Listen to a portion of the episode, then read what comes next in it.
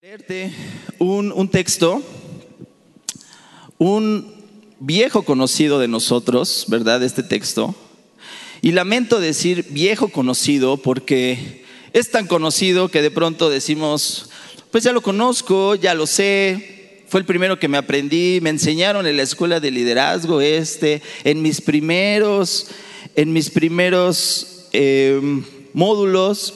Entonces, por eso digo que a lo mejor es un viejo conocido de todos nosotros. Yo quiero que tú tengas tu Biblia a la mano y si puedes irte al libro de Mateo capítulo 28, versículo del 16 al 20. Mateo 28 del 16 al 20.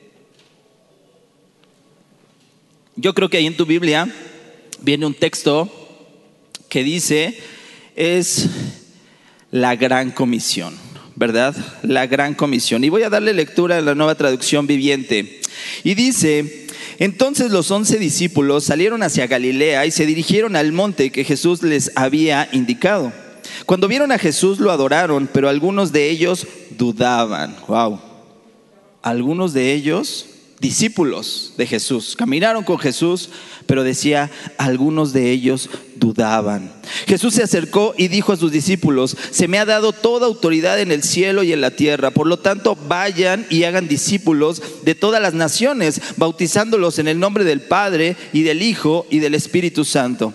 Enseñen a los nuevos discípulos, esa parte ya, a veces ya no llegamos hasta allá, ¿verdad? Porque sabemos que tenemos que ir y bautizarlos y hablarles del Evangelio. Pero después dice en el 20, enseñen a los nuevos discípulos a obedecer todos los mandamientos que les he dado. Wow. Entonces primero los tengo que obedecer yo, ¿verdad? Para decirle al otro, obedécelos tú también. Y que tengan por seguro esto, que estoy con ustedes siempre hasta el fin de los tiempos. Padre, ponemos en tus manos esta palabra, Dios, que tú puedas hablar a nuestros corazones, que tú puedas hablar y avivar, Señor, cada corazón, cada persona, pero sobre todo a tu iglesia, Padre. Hoy en lo individual nos acercamos a ti y pedimos que esta palabra nos ayudes a sellarla en nuestro corazón, Dios. Padre, es el propósito de tu iglesia, que nosotros prediquemos tu palabra. En el nombre de Jesús. Amén. Y fíjate que el llamado de cada cristiano, cada uno de nosotros tenemos un llamado, ¿verdad? Pero yo no quiero que tú busques mucho esa parte de decir, bueno, yo que voy a estar en la alabanza, o yo voy a estar en el grupo de enseñanza, o donde Dios me quiere poner. Sabes, con este texto nos damos cuenta que tú y yo como iglesia tenemos un llamado. Y el llamado es ser y hacer discípulos. Y ya lo vimos, ¿verdad? El Evangelio no solamente es un mensaje para recibir, es un mensaje para proclamar. Muchas veces hemos escuchado esa frase, ¿verdad? Que, que, tus, que tus hechos hablan más que tus palabras. Y es cierto, nuestro testimonio de vida también es cierto. Nuestro testimonio la gente lo ve y la gente dice, ¿de qué Evangelio me estás hablando? Pero también nuestras palabras. A veces decimos, no, bueno, con mis acciones la gente se va a dar cuenta de que soy cristiano. Ajá, ¿y cuándo les hablaste de evangelio? ¿Cuándo les dijiste que ellos tenían que conocer a Jesucristo? Mira, una vida centrada en el Evangelio rinde todo, el rinde todo al Evangelio y entrega todo en cada oportunidad y todo recurso a la misión de Dios. Apúntalo, porque esa es la definición de un discípulo. Cuando nos preguntan qué es un discípulo, lo primero que se nos viene a la mente es decir, es un seguidor, es un alumno, es alguien que sigue al maestro. En este caso nosotros, tú y yo, somos discípulos de Jesús. ¿Por qué? Porque seguimos las enseñanzas de Jesús. Sin embargo, esta, esta, esta definición de discípulo es una persona que tiene una vida centrada en el Evangelio, rinde todo al Evangelio y entrega todo en cada oportunidad y todo recurso a la misión de Dios. No solo, no solo es, un, es, es una persona que, que, que, sigue a Jesús como la multitud, ¿verdad? Como los cinco mil, que al final se quedaron doce solamente con él. Va de nuevo, discípulo dice, es una persona que tiene una vida centrada en el Evangelio, que rinde todo todo lo que tiene al Evangelio y entrega todo en cada oportunidad y todo recurso a la misión de Dios. Y es que mira, en el tiempo de Jesús no solo hubo doce discípulos, y lo vamos a ver ahorita con la palabra. No solo había los doce discípulos que tú has escuchado, había más discípulos siguiendo esas enseñanzas. Sin embargo, la Biblia muestra que muchos de ellos dejaron de seguir a Jesús. Dejaron de seguir el Evangelio. Tú y yo podremos llamarnos discípulos. Y a lo mejor en la mente de Dios no necesariamente somos sus discípulos. Aún nos falta despegar en algo. Y lo vamos a ir viendo a lo largo de este mensaje. Mira, acompáñame a Juan capítulo 6, al Evangelio de Juan, capítulo 6, versículo es el 66. Juan 6, 66. Dice, desde entonces muchos de sus discípulos volvieron atrás y ya no andaban con él. Bueno, tú te preguntarás, pues si eran sus discípulos y eran seguidores, ¿qué los motivó a dejarlos, a, dejar esas enseñanzas de Jesús? Ahora bien, si tú y yo logramos producir un tipo de discípulos que, mencione, que mencioné en la definición, yo creo que vamos a avanzar mucho en la predicación del Evangelio. Pero es necesario que tú y yo seamos verdaderamente discípulos. Dice en Lucas capítulo 6, versículo 40, lo voy a leer en la nueva traducción viviente. Y dice, los alumnos no son superiores a su maestro, pero el alumno que complete su entrenamiento se volverá como su maestro. Wow. Esa es la meta que tú y yo tenemos como discípulos, volvernos como nuestro Maestro Jesús. No solamente escuchar sus enseñanzas, no solamente seguirlo, sino que alguien vea algo en nosotros y diga, tú eres diferente. Te pareces a alguien, a lo mejor no conocen a Jesús, ¿verdad? Pero tú sabes que cada día te vas pareciendo a tu Maestro. Pero que entonces, ¿qué pasa? Como iglesia, a lo mejor algo nos está faltando. En algo estamos fallando, que no estamos produciendo esos, esos discípulos que entregan todo al Evangelio, que ven en cada oportunidad rendir todo lo que tienen, todo recurso para la misión de Dios, como lo veíamos en la definición. ¿Qué se requiere para ser estos discípulos. Y fíjate que yo creo que uno de los mayores evangelistas en la historia, en la historia de la humanidad, yo creo que ya se te viene a la mente quién es, efectivamente, el apóstol Pablo. Yo creo que él dejaba todo por ir a las misiones, por evangelizar, por levantar iglesias. Pero tú decías, ¿qué tiene Pablo? ¿Qué tiene Pablo? ¿Cuáles son esas motivaciones de Pablo que lo, que lo, que lo llevan, que lo motivan, que lo empujan, uno, a ser discípulo?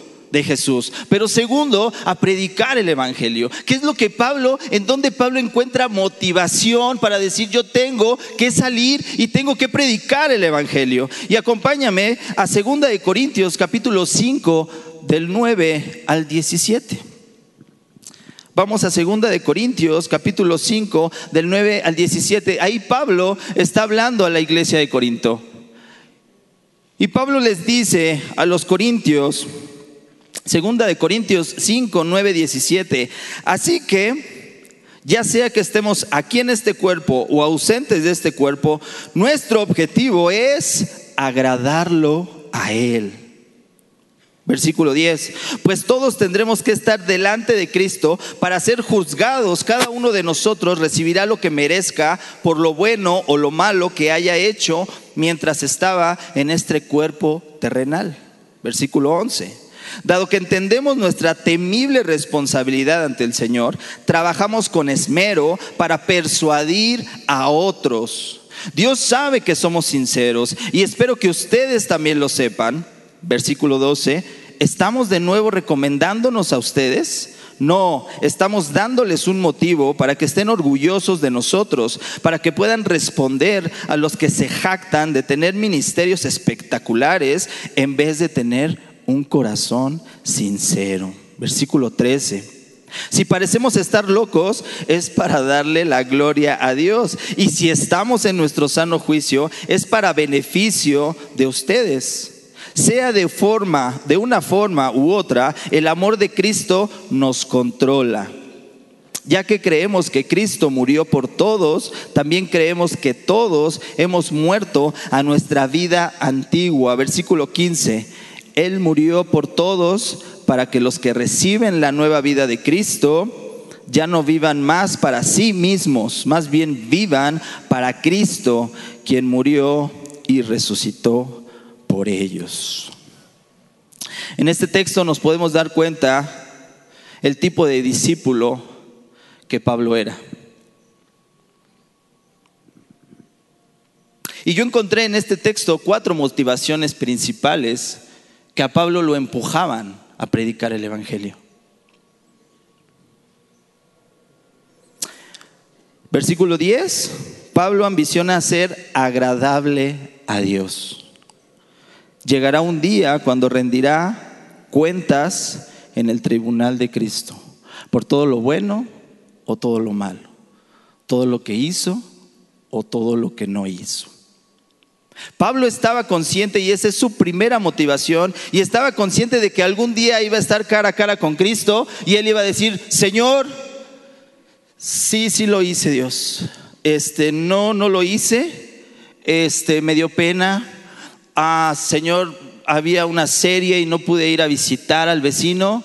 Dios, el fútbol, híjole, fue una pasión que nunca pude quitar Pablo estaba consciente que esa motivación decía, algún día yo voy a estar cara a cara con Él, algún día yo voy a entregar eh, eh, eh, esas cuentas, voy a rendir cuentas a Cristo.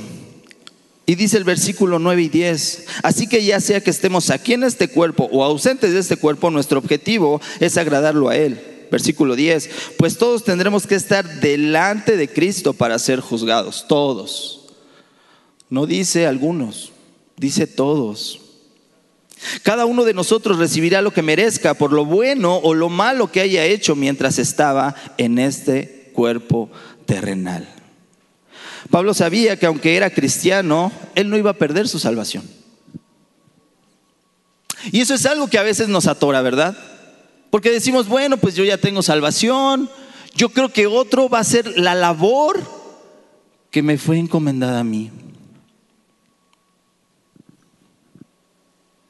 Pablo sabía que algún día iba a rendir cuentas frente al tribunal de Cristo de todo lo que hizo y no hizo. Todo lo bueno y todo lo malo. Pablo sabía que a él le fueron entregados dones y talentos y que algún día tendría que dar cuentas de eso.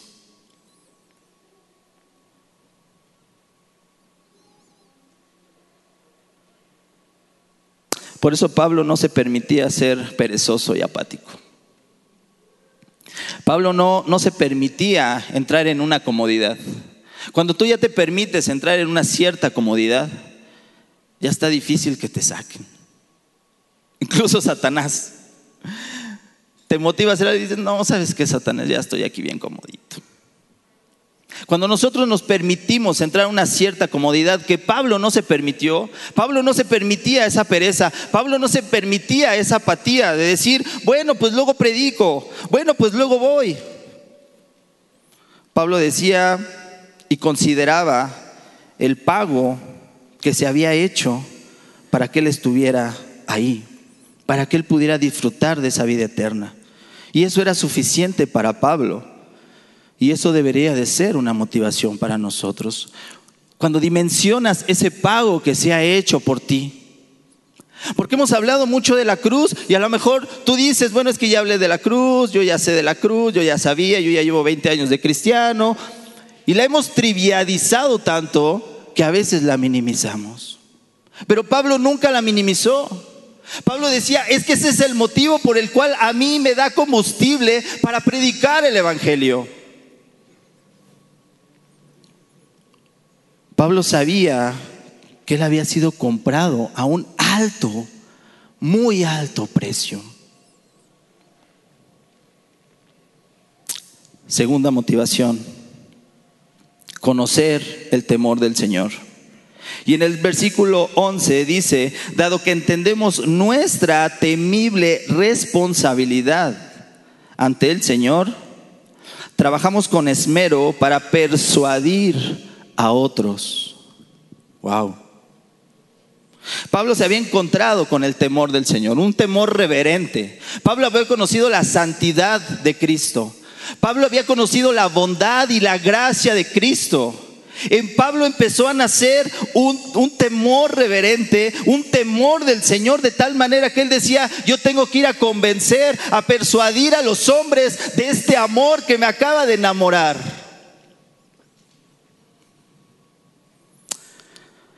Ese Pablo nos dejó el estándar muy alto. Y a veces yo pensaba y decía, bueno, pues cuando yo caminé al principio y me enamoré de Cristo y esa llama me duró lo que el gas en mi casa, un mes. Esa llama, yo decía, ¿qué pasa con esa llama? ¿Dónde está esa llama? Porque te acuerdas cuando te enamoraste, te acuerdas cuando llegaste, te acuerdas cuando Pablo entendió que él también fue persuadido por Jesús y por el Evangelio.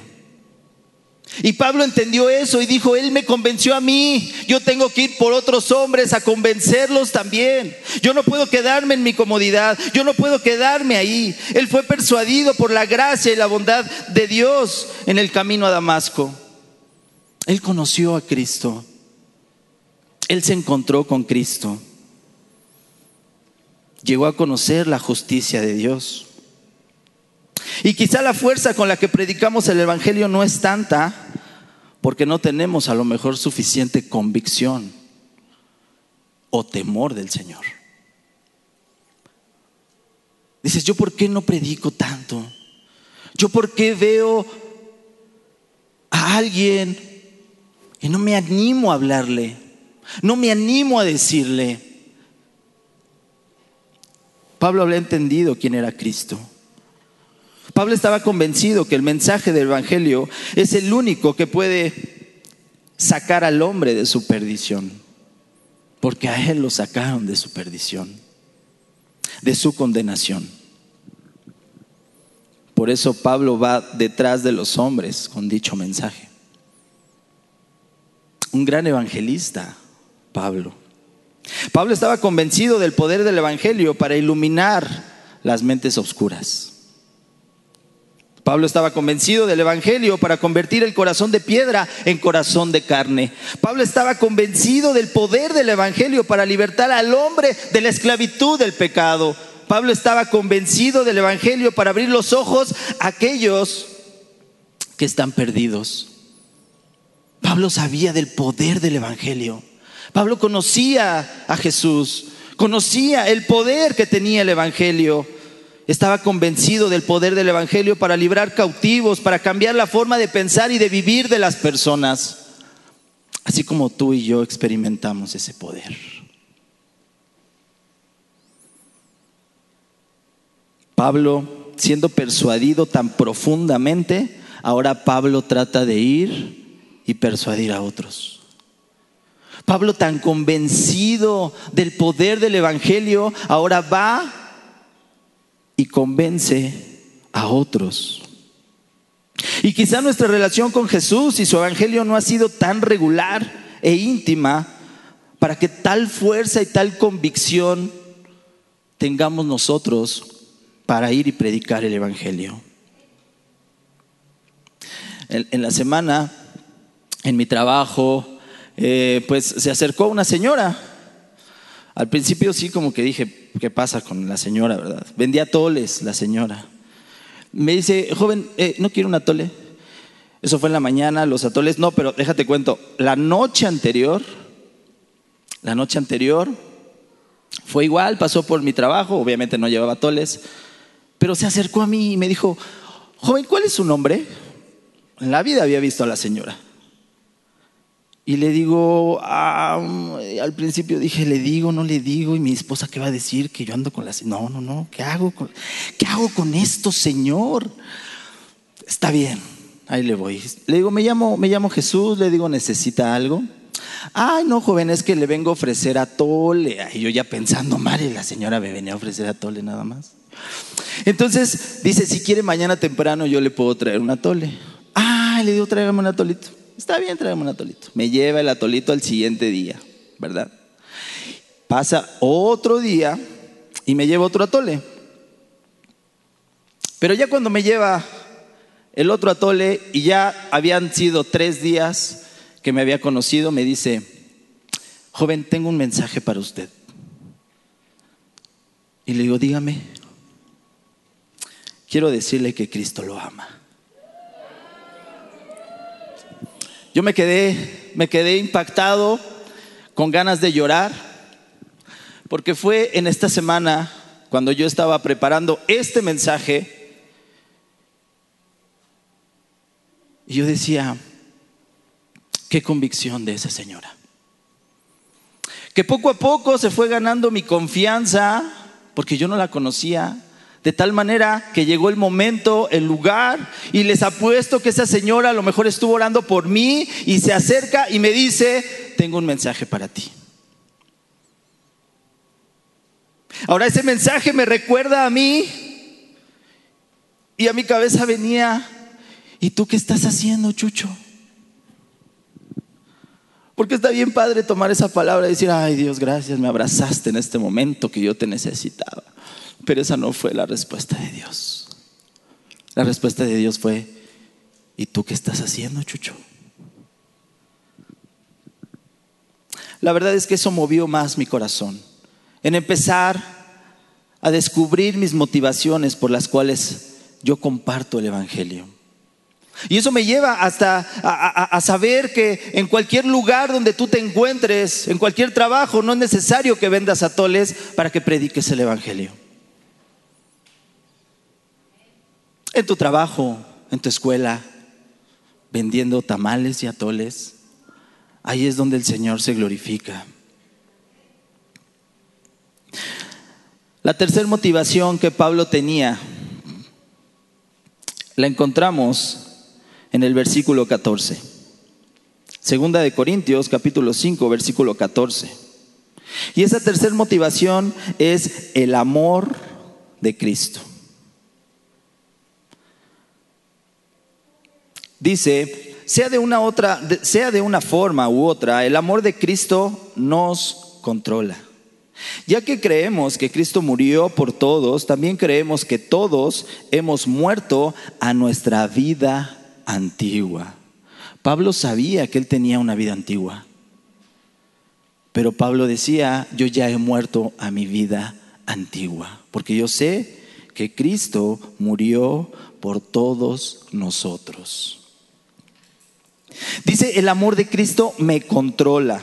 Y es que el amor de Cristo a veces nos tiene tan acorralados y sin alternativa alguna para predicar el Evangelio.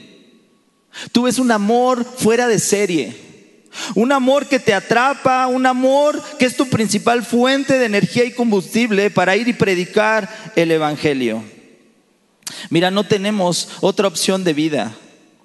Lo que tú y yo hacemos es responder a ese amor intenso y apasionado de Dios por nosotros. Es un amor que lo entrega todo. Es un amor que no le importa sufrir, es un amor que no le importa ir a esa cruz, no le importa con tal de darnos salvación, con tal de darnos vida eterna. Es un amor que nos, es un amor que nos persuade, nos enamora. Y yo creo que alguna vez Tú lo experimentaste de tal manera que hoy estás aquí.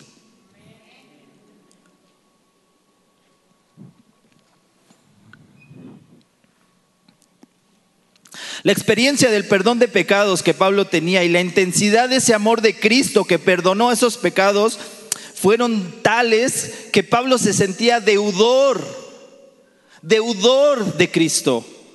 Se sentía deudor de la humanidad y decía, Él dio todo por mí, por amor a mí. Yo tengo que hacer algo, tengo que responder a ese amor de Cristo hacia mí. Por eso Pablo predicaba en muchos lugares, porque entendió qué tan sublime y excelso era ese amor de Cristo. Un precio tan alto que se pagó por él. Por eso se consideraba deudor. Cuando tú y yo entendemos el gran precio, el alto precio que se pagó por tu vida, por la mía, dices, no tengo con qué pagar, me siento deudor. Y nada tiene que ver con finanzas. Pablo vio el amor de Cristo al considerar que un inocente murió por un culpable.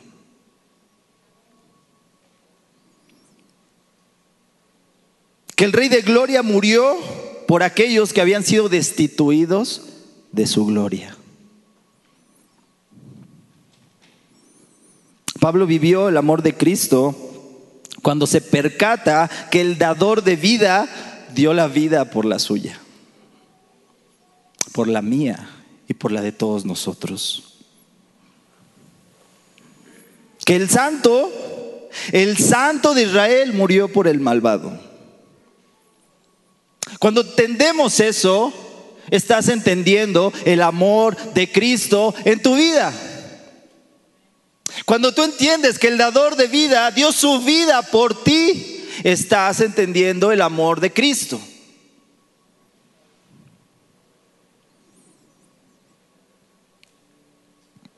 Pablo entendió lo que decía en Filipenses. No sé si si conoces ese texto de Filipenses, por el tiempo no lo voy a leer, pero en Filipenses 2 habla de que Jesús se hizo hombre. Dejó su gloria, se despojó de su gloria para hacerse carne y morir en esa cruz y pasar esa vergüenza de la cruz. Iba de la gloria a la vergüenza para llevarte a ti de la vergüenza a la gloria. Cuando tú entiendes eso, estás entendiendo el amor de Cristo.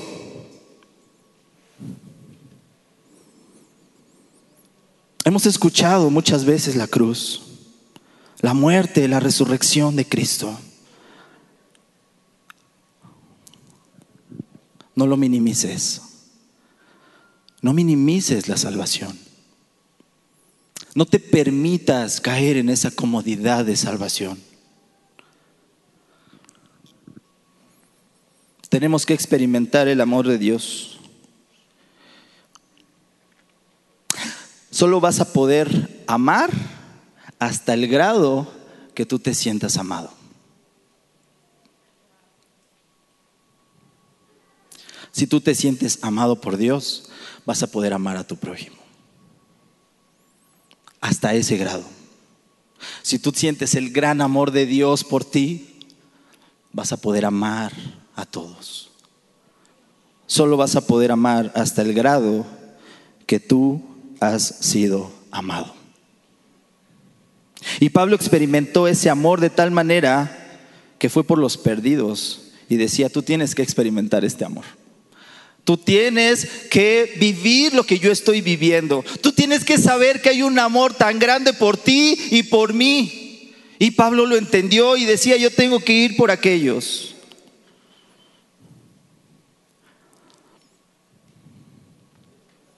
Motivación 4. La motivación 4 es un sentido de gratitud por la obra de Cristo a nuestro favor, al favor de Pablo, al favor de todos nosotros. Pablo sentía un gran sentido de gratitud por la obra de Cristo. Y eso lo vemos en el versículo 15. Dice el versículo 15, Él murió por todos para que los que reciben la nueva vida de Cristo ya no vivan más para sí mismos.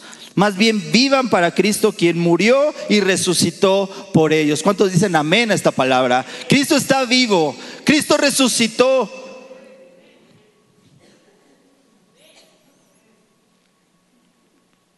Pablo no solamente fue movido por esas, esas motivaciones que habíamos visto, ¿verdad? Es que voy a estar delante de la presencia de Dios en el tribunal de Cristo, así que lo tengo que hacer.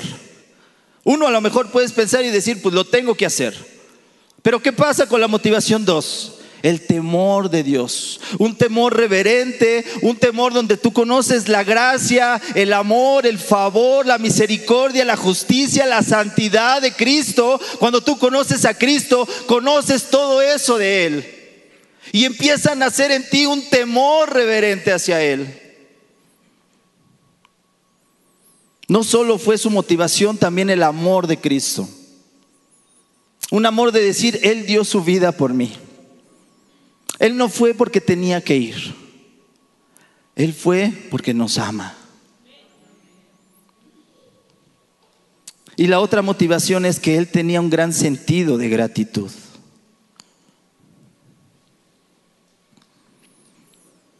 Una de las maneras de que el Evangelio ha sido rebajado es cuando damos el plan de salvación y pensamos que la gente puede vivir como vivía antes, pero más moralmente. Pero esto te va a hacer buena gente.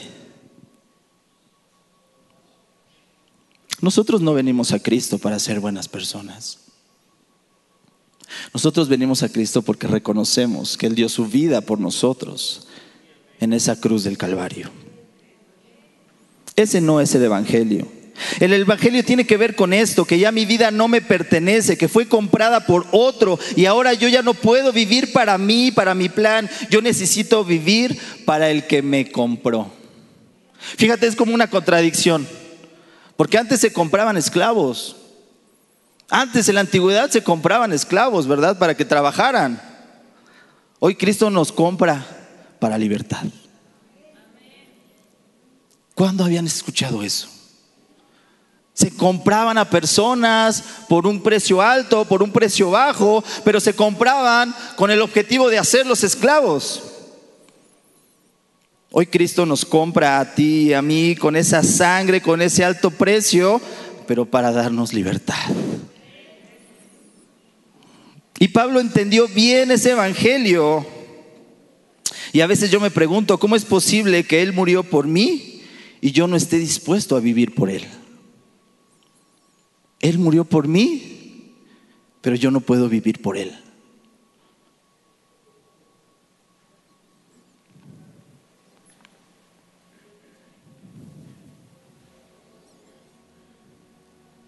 Pablo sabía que no responder, vivir para Cristo, sería una señal de ingratitud hacia Él. El decir, Dios, ¿con qué te pago todo esto que hiciste? Me rescataste, me enamoraste, diste tu vida. Él sabía, Pablo, que si no respondía a esas motivaciones que él tenía, era una señal de ingratitud a él. Tu vida y mi vida ya no nos pertenecen, hermano. Déjame darte una noticia. Tu vida y mi vida ya no nos pertenecen, le pertenecen a aquel que nos compró a precio de sangre. Dale un fuerte aplauso al Señor.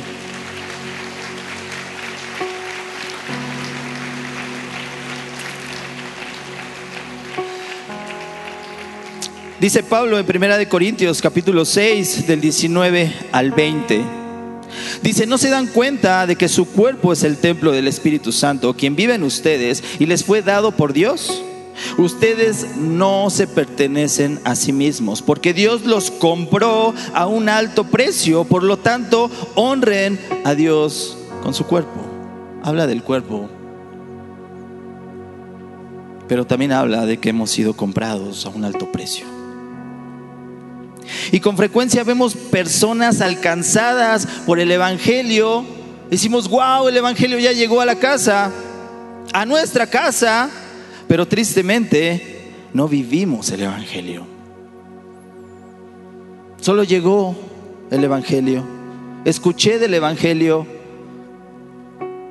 pero no me atrevo a vivir el Evangelio. La vida de Pablo es claramente un ejemplo de cómo vivir una vida totalmente transformada por el Evangelio. Nuestra misión, iglesia, hacer famoso el nombre de Cristo. ¿Cuántos dicen amén? Esa es nuestra misión, iglesia. El Evangelio es un mensaje, pero de ese mensaje debe hacer morada en nosotros.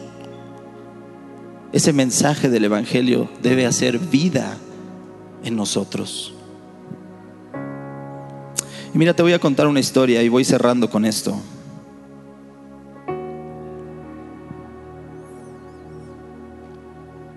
Un pastor que tenía que ir a predicar a un lugar complicado, a un lugar difícil, las Filipinas. Un lugar en donde tú hablabas y te mataban. Lugares donde están muy escondidos, muy alejados y no les importa la vida. Y este pastor fue a predicar en ese lugar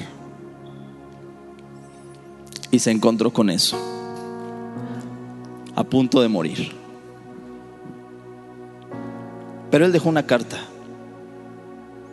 y quiero leerte esta carta.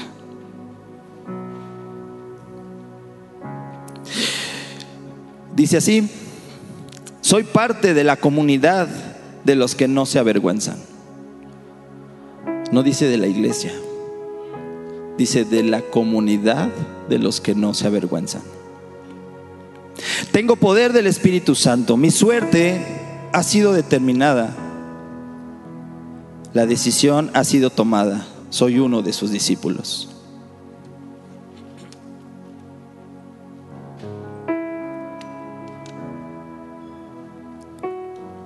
No voy a mirar atrás o pausarme o detenerme o devolverme o quedarme quieto. Mi pasado ha sido redimido, mi presente tiene sentido y mi futuro está seguro. Yo he terminado y ya no quiero saber nada de vivir a medias, de ambular por las calles, no quiero saber de sueños pequeños, rodillas suaves, visiones tímidas, ni hablar mundano, de dar poco y de metas pequeñas. Yo no necesito prominencia, prosperidad, posición, promoción, aprobación o popularidad. No necesito tener la razón, ser el primero, ser lo máximo, ser reconocido, ser honrado o recompensado. Ahora vivo en su presencia, confío en la fe, amo con paciencia, soy levantado por la oración y vivo con poder. Mi rostro ha sido fijado en una sola dirección. Mi caminar es rápido, mi meta es el cielo, mi camino es estrecho, la carretera es rústica, mis compañeros son pocos, mi guía es confiable y mi misión es clara. No puedo ser comprado, desacreditado, desviado, seducido, devuelto, diluido o retrasado. No pestañaré frente al sacrificio y no dudaré en la presencia de la adversidad. No negociaré en la mesa de mis enemigos, no consideraré la popularidad ni daré vueltas en medio de la mediocridad. No me rendiré, no callaré, no pasaré, ni me cansaré hasta que haya predicado, orado, pagado, acumulado por la causa de Cristo. Soy un discípulo esa es la razón. Tengo que seguir hasta que Él venga, dar hasta que me caiga, predicar hasta que todos conozcan y trabajar hasta que Él pare. Y cuando Él venga a recoger a los suyos, Él no tendrá ningún problema en reconocerme. Mis colores estarán visibles para Él.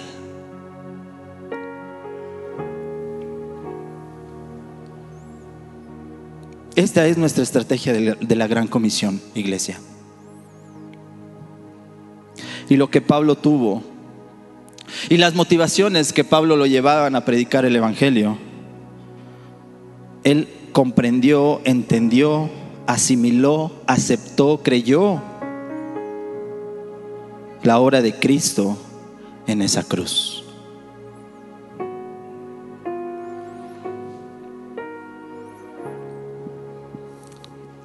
Iglesia, Cristo ha dado una visión a esta casa, una estrategia, el cual nos lleva semanas estar clamando por esas almas que tú y yo queremos ver sentadas en esa silla. Y hoy seguimos en esa estrategia. Que no canses, que no te desmayes.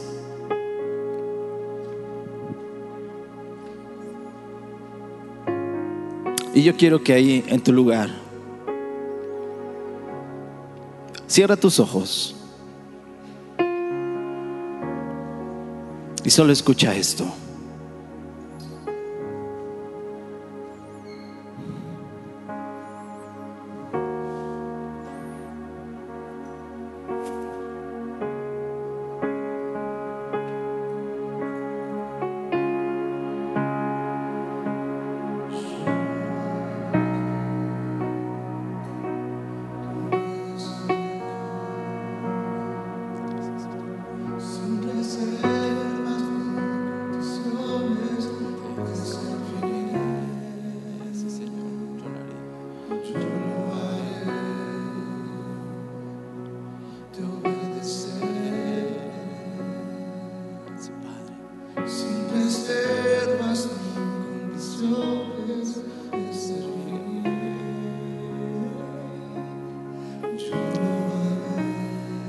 Señor, no hay nadie más que lo haga. Tú nos mandaste, Dios, a cumplir la gran comisión. Tú nos diste ese llamado, Señor, por encima de todo. Ir y predicar tu evangelio. Señor, yo lo haré. Yo quiero hacerlo, Señor. Yo quiero que tú te agrades de mi vida.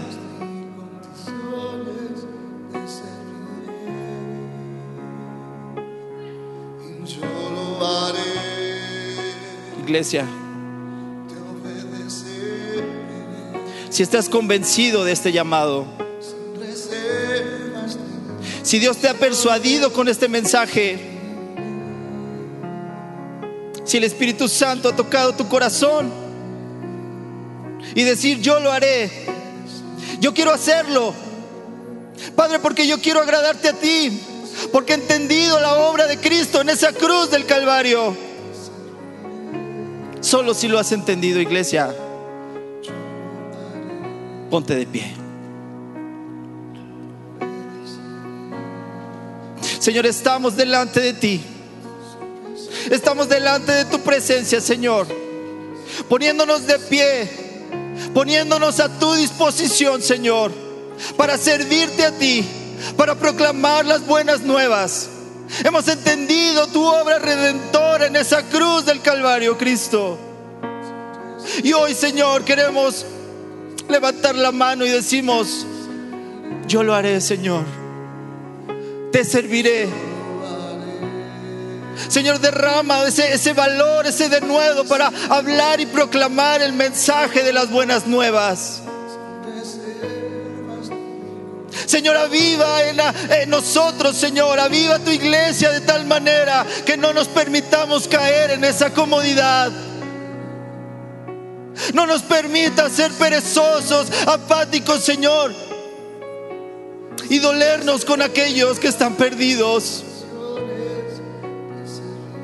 Convence nuestro corazón, Señor. Convence nuestro corazón, Padre. Queremos obedecer tu mandato de ir y predicar el Evangelio, ir y hacer discípulos, ir a enseñar a otros lo que tú nos has mandado hacer, Señor. Señor, estamos aquí, delante de ti. para hacer tu voluntad. Y tu voluntad, Señor, es que nadie se pierda. Tu voluntad y tu gran amor es hacia todos, Señor. Y alguna vez estábamos perdidos. Alguna vez estábamos lejos de ti. Y alguien, Señor, que tú mandaste, porque estamos seguros que tú ibas tras nosotros, Jesús. Alguien a quien tú mandaste nos habló de las buenas nuevas, Señor. No permitas que nosotros nos conformemos con esa salvación que tú nos has regalado. Ayúdanos a predicar tu palabra. Gracias Señor por tu presencia. Gracias Señor por este mensaje que nos anima y nos alienta a saber que tú estás con nosotros hasta el último día. Tú estás con nosotros para esta gran comisión que nos has dado, Señor. Te bendecimos en esta mañana, Padre, y te damos gracias en el nombre de Jesús. Amén y amén. Iglesia, que Dios les bendiga.